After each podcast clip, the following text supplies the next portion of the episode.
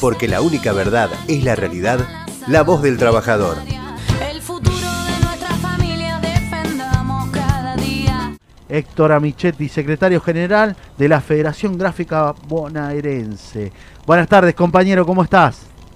Hola, ¿cómo te va? ¿Qué decís, Ricardo? Hola, ¿qué tal, Héctor? Bienvenido a la mesa. Hola. Adriana te saluda.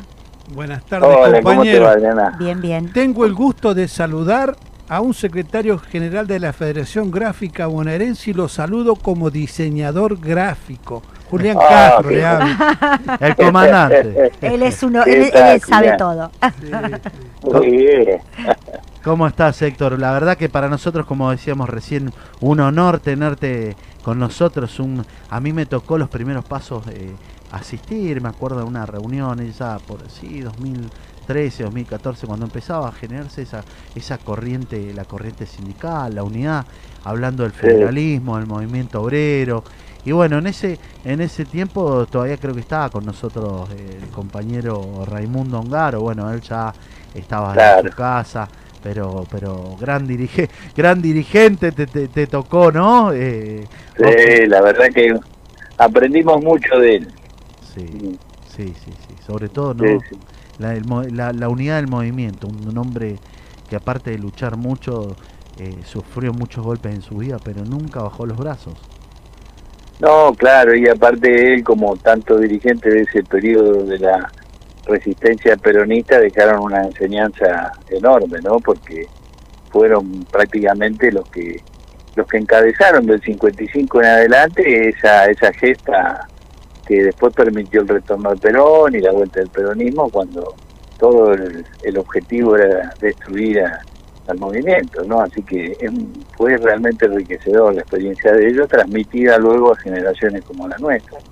Qué lindo, qué lindo. Vos sabés que, bueno, hablábamos un poco del post pandemia, lo que se viene, y, bueno, y sabemos que, que, que en la, la federación, ustedes que siempre están a la altura, laburando, acompañando al trabajador gráfico, eh, que se ha tornado medio difícil, ¿no? Un poquito, porque eh, esto, esto de que, que se está dejando mucho la impresión de papel, ¿no? De un montón. Y ustedes tuvieron una gran lucha en ese tema, ¿no? Sí, tiene esa particularidad el sector gráfico, por lo menos en una parte, el sector gráfico tiene que ver más con lo editorial y puntualmente en el tema de diarios y revistas, ¿no? Es decir, ahí es donde hemos venido siendo bastante golpeados por el avance tecnológico, los libros, lo- los libros no tanto, los libros vos sabés que se ha mantenido este, la preeminencia del libro en papel, ¿no? Es decir, no solo acá, sino a nivel mundial, este, no, no, no se ha impuesto la, esta, este avance del libro digital, salvo en este periodo de pandemia en donde, como no ha sido declarado actividad esencial el libro, se ha editado mucho libro este, vía digital, ¿no? Sí. Pero los diarios y las revistas sí, que por supuesto hoy uno entra a internet y hace un repaso por todos los diarios y lee la noticia que más le interesa, entonces eso indudablemente ha impactado sobre la actividad nuestra, ¿no? Y sí, bueno, las redes, los celulares. Vos sabés que Claro. yo siempre lo cuento. Yo soy, bueno, mi especialidad en el ferrocarril era de guarda. Y vos sabés que cuando llegábamos a retiro, eh, uno militante siempre quería estar informado. ¿Y sabés qué? Bueno, el guarda caminaba de atrás como de atrás para adelante juntando todos los diarios que habían, ¿viste? Porque la gente leía y dejaba el, el diario en el, en el asiento eh, y vos te hacías de todos los diarios, sabías de todo y manejabas, Sí, sí. digamos, la información de todo. Hoy por hoy, eh, como que se terminó. Es como decís, vos tenés una app donde entrás y tenés todos los diarios. Ahora, los libros, eh, vos sabés que a mí me pasa, yo he querido leer algún y es como que inclusive forzás mucho la, la, la vista, Claro, ¿no? claro. Creo que pasa Sí, sí. eh, mucho por ahí, no es la misma concentración. eh, Sí, es- hay un tema como cultural, te diría yo, el tema de tener el libro, aparte el tema de la biblioteca, todo eso es algo muy arraigado ¿no? en, en- en la sociedad, entonces de repente, por lo menos, este, en- la- no sé cómo, cómo serán las generaciones futuras, pero hasta ahora este, lo hemos comprobado también que a nivel mundial no se ha impuesto el libro digital. Vos sabés que nosotros hablando un poquito y, y sabiendo de lo que se viene, ¿no? El, el- el- lo que va a ser esta post pandemia que nos trae aparejado una, una, una situación difícil, ¿no? Sobre todo en, en el movimiento obrero, en, los trabajadores. Vemos m- nosotros desde acá de la regional, tengo gracias a Dios, eh, tengo los compañeros de gráfico acompañando siempre. eh, vemos es muy importante la unidad del movimiento obrero, la discusión con altura, con, con- y cómo ir formando eh, lo que se da para adelante, ¿no? Esto de que mover la rueda, como dicen todos, cómo vamos, bueno, capacitando, instruyendo, pero sobre todo tener en cuenta esta unidad del movimiento obrero. No sé cuál es tu Sí, parecer. yo creo que, que sí, que es imprescindible este, lograr esa unidad, hay que seguir haciendo los esfuerzos necesarios para que en la, en la atomización que tenemos, porque lamentablemente eh, ha habido una dispersión muy grande de facciones del movimiento obrero, por un lado por el otro. El objetivo central, si realmente este, queremos acompañar un proyecto de país de pleno desarrollo económico y social, este, uno de los factores centrales, yo diría el central para la- articular un frente nacional más amplio, es el movimiento obrero. Y si estamos divididos en muchos sectores, esto debilita esa contribución de, y ese, ese impulso al proyecto nacional. De hecho, el presidente lo ha marcado de, de entrada nomás, ¿no? Es decir, el hecho de que quiere ver esa unidad, ha ido inclusive al Congreso, nosotros hemos estado presentes cuando fue al Congreso a un acto de la CTA, donde la CTA planteaba volver a la CGT, es decir, hay una expresión muy clara eh, de parte de- del propio gobierno de la necesidad de que nosotros hagamos ese trabajo de unidad, ¿no? Este, lo que a mí me parece que esa unidad, la forma práctica de construir esa unidad se da en base a propuestas, a, a proyectos, ¿no es cierto? Es decir, porque a veces las divisiones son entre dirigentes y si no podemos discutir las políticas que, que necesitamos los trabajadores, todos coincidimos. Entonces es medio, digamos, medio una, una contradicción, ¿no? Estamos coincidiendo en qué rumbo del país queremos y después no nos podemos unir eh, todos dentro de, una central obrera, ¿no? Es lo que está pasando un poco ahora todavía. Total, o sea que el proyecto es lo que nos tiene que unir. El proyecto es salir adelante, en poner una Argentina de pie. Que bueno, que gracias Sí, a Dios claro. venimos bien, ¿no? Como, como hablábamos recién con el comandante. Eh, recién estuve, tuve el, el honor de sacarlo. eh, estuvo Omar Curto y bueno, y él hablaba y predicaba también esa Ah, ¿no? Eh, claro. Hablar de la Hugo tiene, Hugo tiene mucha experiencia, trayectoria y conoce mucho de este tema, de, de temas de unidad, ¿no? Historia viviente, historia viviente. Vos sabés que hablamos del proyecto, de pensar en cómo sacar a la Argentina adelante, con un proyecto integrador que les dé la voz a todos. Nosotros, eh, para nosotros, en el debate de chico, acá a la mesa eh, de debate, es, es generar y es con todos. Y es con todos significa eh, salir a defender a todos nuestros compañeros. Fueron cuatro años muy, muy, muy castigados, ¿no? eh, donde el, Ministerio de Trabajo terminó siendo secretaría.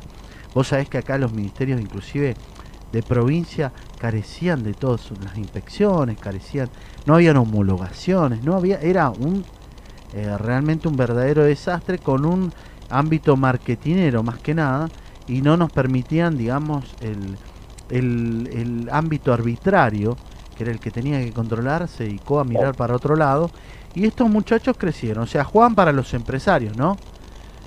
Claro, vos fíjate que la, la determinación de, eliminar al Ministerio de Trabajo y, y ponerlo dentro de la órbita de un Ministerio de Producción iba muy en línea con la idea de que acá lo más importante es seducir al capital, ¿no? En el sentido de que el trabajo se debe adaptar a la exigencia del capital. Y en estos tiempos eh, de tanta especulación, el capital lo que busca es bajar costos laborales, o fíjate que no era casual que el expresidente Macri hablara permanentemente de cuestiones que no son centrales para un presidente, como era el tema de, del ausentismo, por ejemplo, cuestiones que son para, para discutir entre un convenio colectivo, pero no, indudablemente detrás de eso, junto con otras cosas más graves, que fueron intervenciones a organizaciones sindicales, persecuciones de, dirigentes, acusaciones de, de mafia de la justicia laboral, todas esas cuestiones, y van en línea con una idea central que es esta de que, bueno, acá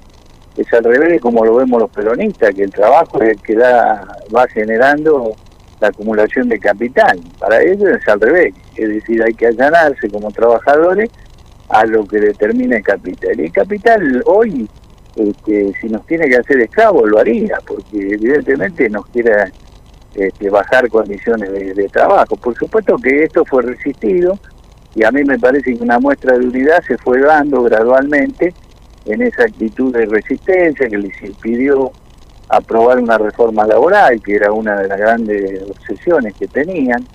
Lo logramos con lo que, con lo que hemos logrado siempre este, nuestras victorias, ¿no? Con, con la unidad y la movilización del pueblo trabajador, porque allí no hubo diferencia entre sectores sindicales. Cuando tuvimos que estar en la calle, tuvimos todos, o por lo menos casi todos, ¿no? Sí, sí. Y a mí me parece que le pusimos freno a esa ambición de, de debilitar al movimiento sindical y después hicimos una contribución muy grande, como siempre, desde, desde los sindicatos, que fue buscar la unidad política.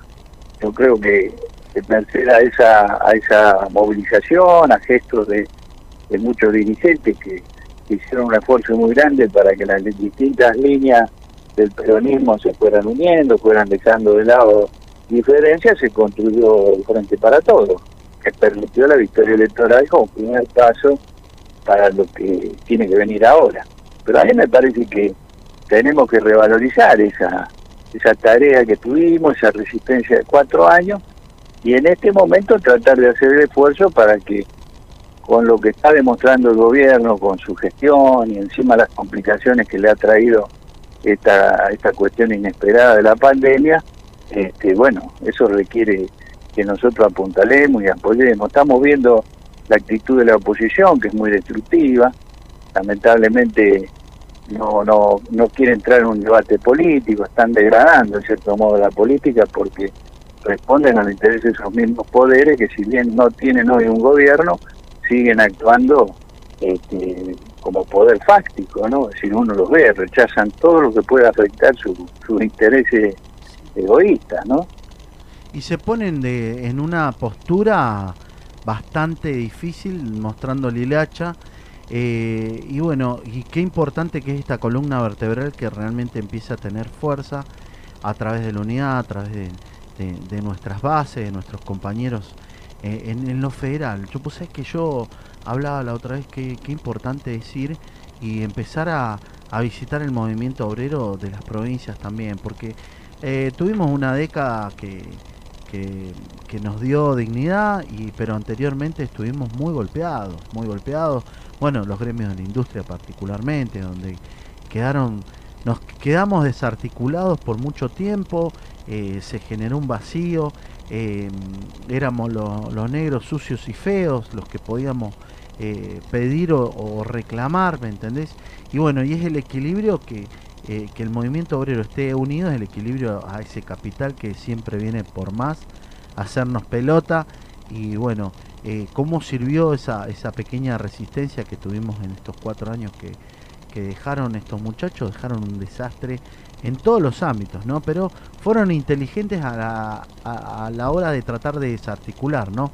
Porque ellos eh, hicieron un fuerte laburo en los ministerios, da- dando y mostrando que, que, bueno, que no había reclamo que llegara, dormían todo. Entonces, eh, vos imaginate, nosotros a dónde íbamos a reclamar.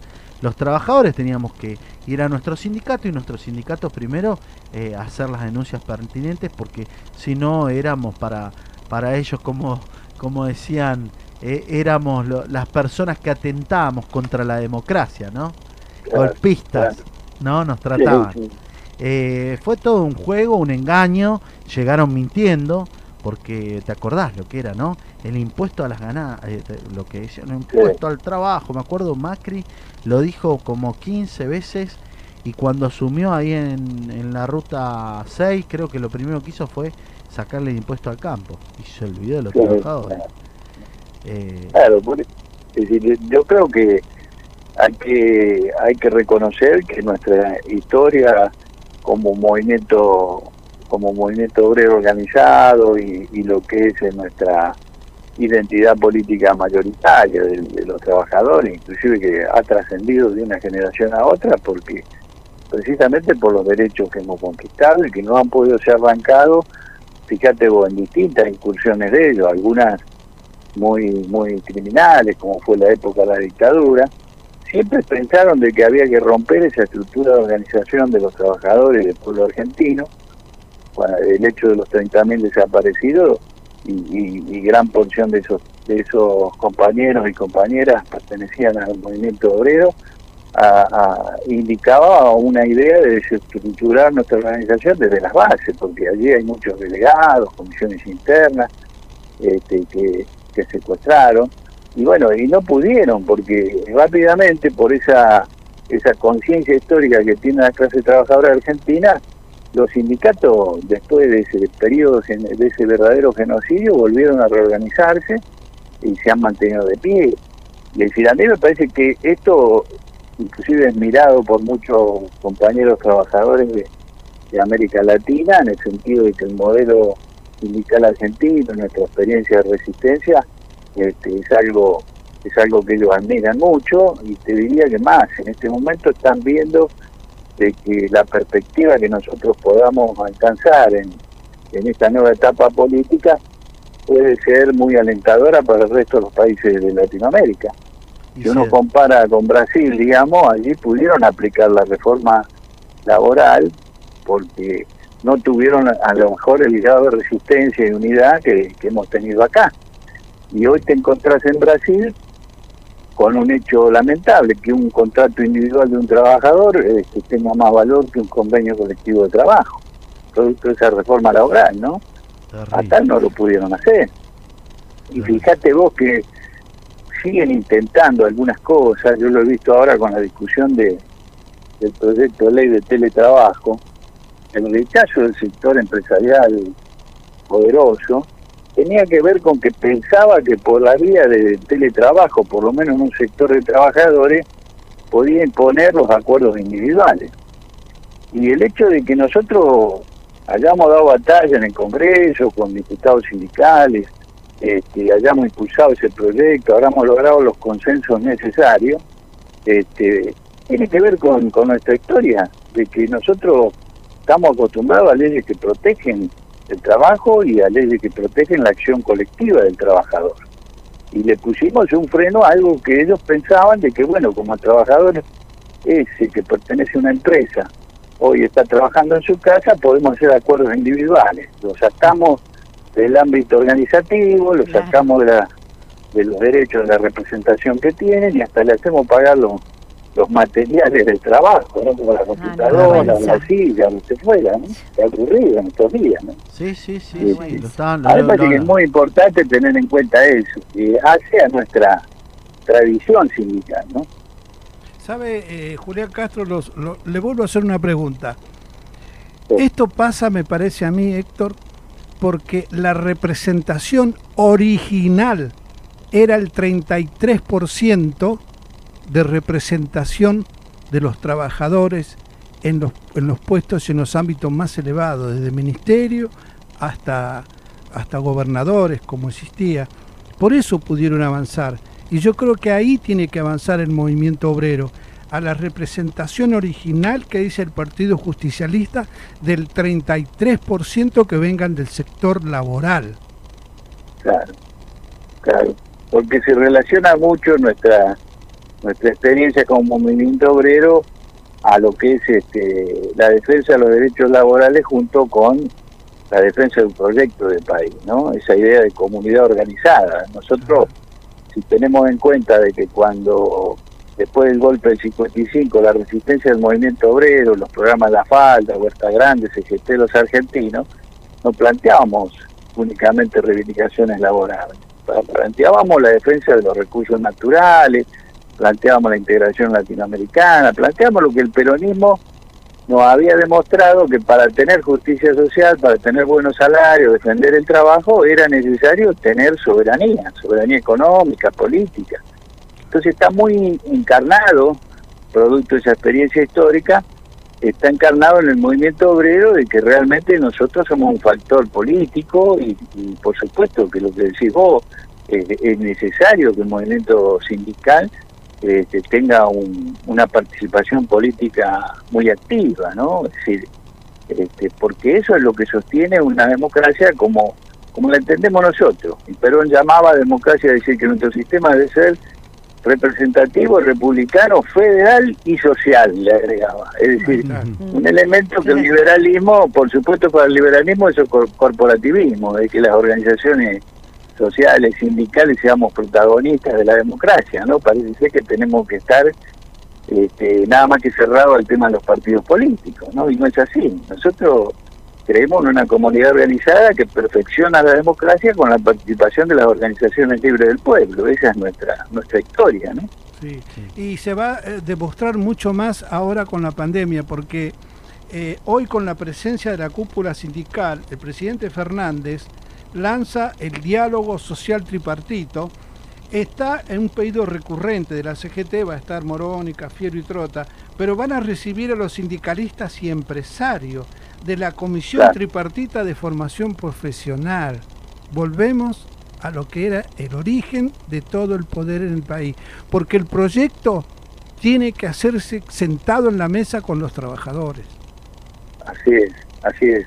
Yo creo que eso es lo que fortalece precisamente este, la posibilidad de llevarlo adelante, porque siempre vamos a tener, como teníamos las características de la vieja oligarquía que, que, que reaccionaba ante cada medida de, Perón y, la, y, y realmente la odiaba Evita, hoy tiene otras características, pero esos sectores poderosos este, siempre van a actuar este, para desestabilizar la democracia. Lo estamos viendo, lo vemos en estas movilizaciones ridículas que hacen, pero que tienen un trasfondo este, muy profundo, que es que si el gobierno, por más que haya sido elegido este, por una mayoría de votos, este, para ellos no es legítimo, se afecta a sus intereses. Entonces hacen todo lo posible para tratar de que el gobierno no pueda avanzar. Entonces a mí me parece que la apoyatura de un gobierno que gana una elección para poder avanzar y profundizar, y en este caso tenemos que profundizar en el sistema financiero porque lo manejan los grandes bancos, tenemos que profundizar en el comercio exterior,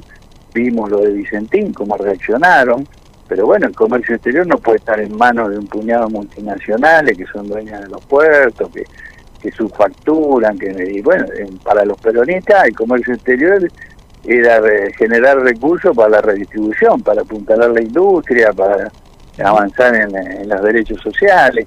Entonces es indudable que el gobierno democrático que ganó una elección debe tener este, el, el respaldo activo de, de- de la- del movimiento y las organizaciones sindicales y de todos los sectores nacionales organizados, ¿no? Eso, eso, re- perdón, eso requiere también el gran ejemplo que dio Cristina de dar un paso al costado, eh, resignando para que otras personas también puedan ocupar lugares de importancia. Y eso es lo que me parece que el movimiento obrero debe actuar eh, con mucha humildad, ¿no? De dejar que otros ocupen lugares que quizás lo puedan hacer mejor. Sí, coincido plenamente. Eso es tener una visión de poder, una visión estratégica. Cristina, sabiendo que tenía respaldo muy grande de, la población, tuvo en claro que enfrente tenía un poder eh, muy, muy, muy, muy inmenso, ¿no? Y que había, que no era solamente a nivel nacional, porque los 50 mil millones de, de dólares que vinieron a, para, vía Fondo Monetario era un- una decisión de los Estados Unidos, de tener un gobierno más alineado como tiene a la mayor parte de los países de América Latina, producto de las maniobras judiciales, eh, que hasta golpe de Estado como en Bolivia. Entonces, en Argentina ellos apostaban claramente a cerrar el círculo, este, manteniendo cuatro años más el gobierno de Macri. Yo creo que esta Cristina lo tenía muy en claro, como lo teníamos nosotros peleando en la calle, ¿no? Este, a mí me parece que fue este, algo fenomenal el haber podido construir el frente de todos y recuperar el gobierno para no quedar encerrados en cuatro años más del neoliberalismo destructor. Uno ve lo- hace el balance de lo que hicieron en tan solo cuatro años y realmente es terrible. Eh, han arrasado con todo, la plata que entró y que salió, y digamos la industria, el industricidio que llamamos nosotros que efectuaron, todo lo que se está viendo hoy en día, ¿no? Así que me parece que la responsabilidad es muy grande de parte de la clase trabajadora organizada. Ahora bien, eh, escuchándote y viendo, ¿no? Eh, lo que viene para adelante, ¿no? Ese acuerdo social, eh, sobre lo que decía Julián también, muy importante. El movimiento obrero ahora se tiene que ubicar en ser un actor eh, fundamental y sentarse a la mesa de discusión y sentarse a la mesa para colaborar y traer y sobre todo el armado post pandemia que es producir, que es poder sacar adelante. No, vos hablabas recién de la soberanía. Nosotros, bueno, nos ha tocado compartir también el hecho de, de proteger nuestra soberanía, nuestros recursos.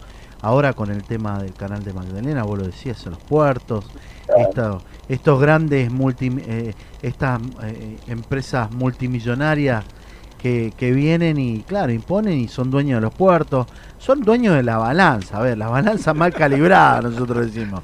Porque hablan to- hablamos todos, no, de los puertos, de los- hablemos de la balanza porque te digo que no pesa lo que es, eh, pesa mal, ¿viste? Las balanzas pesan muy mal.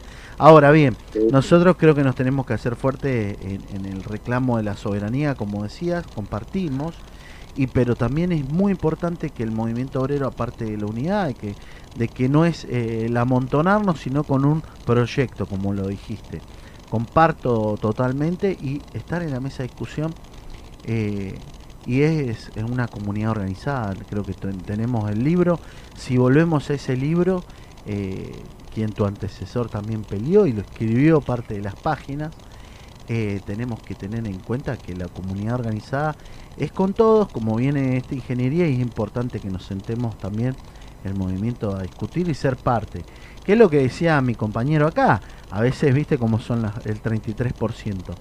Eh, lo que pasa es que, bueno, por ahí uno como que, yo siento, no sé si vos opinás lo mismo, que fue tanto el desorden que teníamos en nuestras organizaciones sociales, en nuestras organizaciones sindicales, digo, eh, perdón, eh, después de los 90, que nos costó rearmarnos de vuelta, fue el tiempo de rearmarnos, de ordenarnos, de, de, buscar los cuadros, de, de en prolijar nuestros sindicatos que habían quedado realmente muy devastados. Y éramos un sello, digamos, a la hora de discutir. Pero el movimiento obrero no solamente es los trabajadores que están, porque se habla hoy la política de lo territorial. Y creo que la política está, o sea, en lo territorial, pero el movimiento obrero también, vivimos en el barrio, somos territorio, ¿no? Sí, No, no, yo creo que por eso, digo, se relaciona íntimamente lo que son las organizaciones sindicales y su función política, territorial. Vos de- destacabas el tema de, de lo federal, nosotros le damos este, una importancia fundamental al tema federal. Nosotros vemos que a veces lo que no se logra por arriba, a veces la diferencia entre dirigentes a nivel nacional, que a nivel regional no, no existe. La unidad que se va dando en las regionales, hemos estado haciendo muchas reuniones con regionales CGT desde la corriente federal en los últimos meses, y realmente uno ve que la unidad es natural en cada, en cada región del país. Es decir, no, no existen a veces lo- los tironeos, las tirantes entre, entre los dirigentes nacionales como vemos acá. Este, a mí me parece que eso también ayuda mucho. Muchas veces cuando ha habido diferencia en el movimiento sindical, a través de las regionales hemos podido este, aportar muchísimo para la unidad. Yo recuerdo la experiencia con Saúl Ubaldini, la fortaleza desde las regionales ayudó muchísimo a construir esa esa CGT unificada desde el año del año de la cuando recuperamos la democracia con un programa que es el programa de 26 puntos me parece que ese es un ejemplo un camino un camino a seguir. Y con los dirigentes a nivel nacional lo que tenemos que tener claro es bueno con quién podemos este, los trabajadores aliarnos es decir yo creo que a veces hay diferencia porque hay compañeros de, de algunas organizaciones que piensan que tenemos que consensuar con todos y nosotros que decimos no, con algunos con sectores que sabemos bien este, qué intereses representan que no se puede consensuar. Por ejemplo, la Asociación Empresaria Argentina o el Grupo de los Seis, esas cámaras donde está la sociedad rural, que es imposible conciliar con ellos, porque para poder llevar adelante un país de pleno desarrollo, de distribución justa de la riqueza, hay que tocarle el bolsillo a ellos, esa es la realidad. Entonces, ellos no van a defender un proyecto de nación, van a defender los techín, los clarín, todo eso, van a defender sus negocios. Entonces nuestra alianza tiene que ser con las pymes, con el cooperativismo, con las organizaciones sociales, con los sectores estudiantiles, como decís vos, todo, todo ese trabajo territorial que hacen infinidad de organizaciones. Esa es la alianza de la inmensa mayoría nacional y popular. Y esa es la que va a sostener y le va a dar la espalda al gobierno para que pueda profundizar. Vos fijate que acá ante dos o tres medidas este, que no son, digamos, de fondo, pero que tocan sus intereses, como esta que estamos viendo cómo reacciona con el tema de un reordenamiento de la justicia para tratar de remover áreas corruptas de la justicia, que las conocemos muy bien, porque han sido protectoras de- durante décadas y décadas de los intereses de esas grandes corporaciones.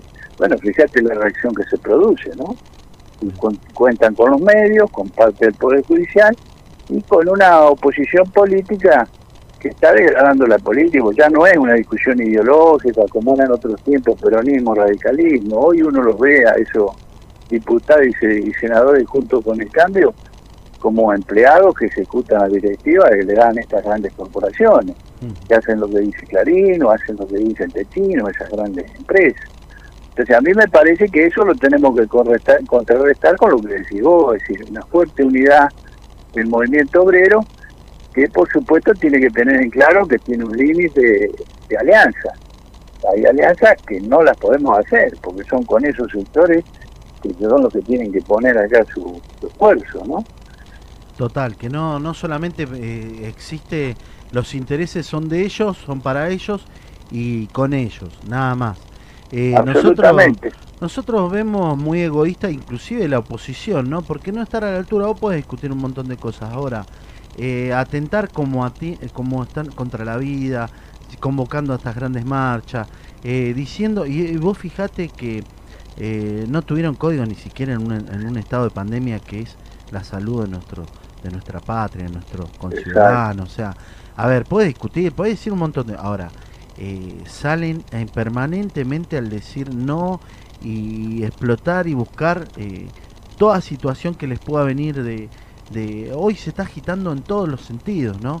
Uno lo ve y bueno, gracias, buscan el estallido. Yo entiendo que buscan el estallido permanentemente. Buscan todas las situaciones. Y los canales, por supuesto que buscan eso. Están, a ver, hoy pasaron no sé cuántas veces lo de lo del robo de este muchacho que andaba en caballo. Eh, robando a caballo. Y bueno, a ver, buscando, buscando que la gente, que yo entiendo, estamos ante una ansiedad que lo decíamos recién, inclusive lo hablamos con Adri, ante una ansiedad generalizada eh, que, que nos pasa eh, eh, en todos los ámbitos, ¿no? Esto no fue algo eh, que, que, que quisimos o una situación de, de un problema económico, no, es una pandemia, eh, es una Claro. situación de vida o muerte. A ver, no podemos ir a saludar a nuestros, a nuestros muertos, nos dan en una bolsa cerrada, no podemos despedirlos. Es terrible, esto es una guerra que no se dan cuenta, ¿no?